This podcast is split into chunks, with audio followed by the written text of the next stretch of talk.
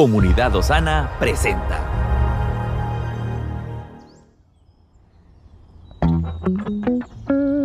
Cada día tiene su propio afán. Pero también hay nuevas misericordias que disfrutar. Hoy es un nuevo día. Bendiciones amigos de este canal, gracias por estar suscritos. Les recuerdo que comparta este contenido con todos sus contactos, amigos y familiares.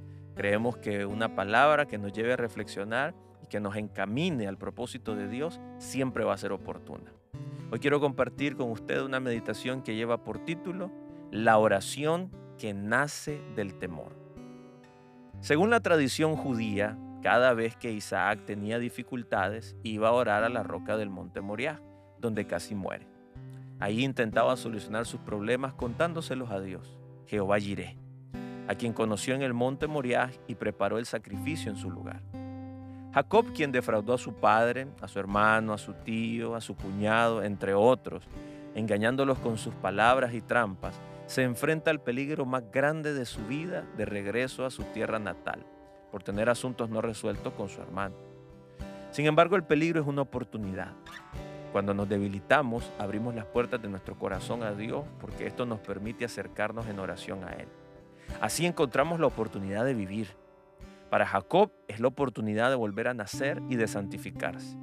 El peligro tiene esa ambigüedad de ser una oportunidad peligrosa.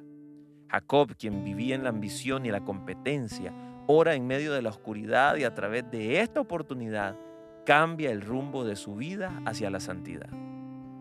Un motor que ha estado parado durante mucho tiempo, por ejemplo, no genera energía fácilmente.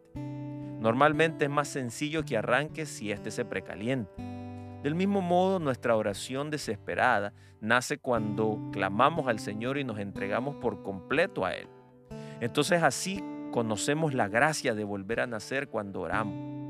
Y a veces lo hacemos llorando como niños y arrepintiéndonos del pecado en nuestras vidas. El Señor quiere que le busquemos en todo tiempo. Aún en las aflicciones es cuando a veces tenemos la oportunidad de crecer porque entendemos que a los que aman a Dios, todas las cosas ayudan a bien. Que Dios le bendiga. Estuvo con usted Moisés Torres. Estamos en tu plataforma favorita. Recuerda que puedes escucharnos en Spotify, Apple Podcasts, Amazon Music y Google Podcasts. Compártelo y sé de bendición a los demás.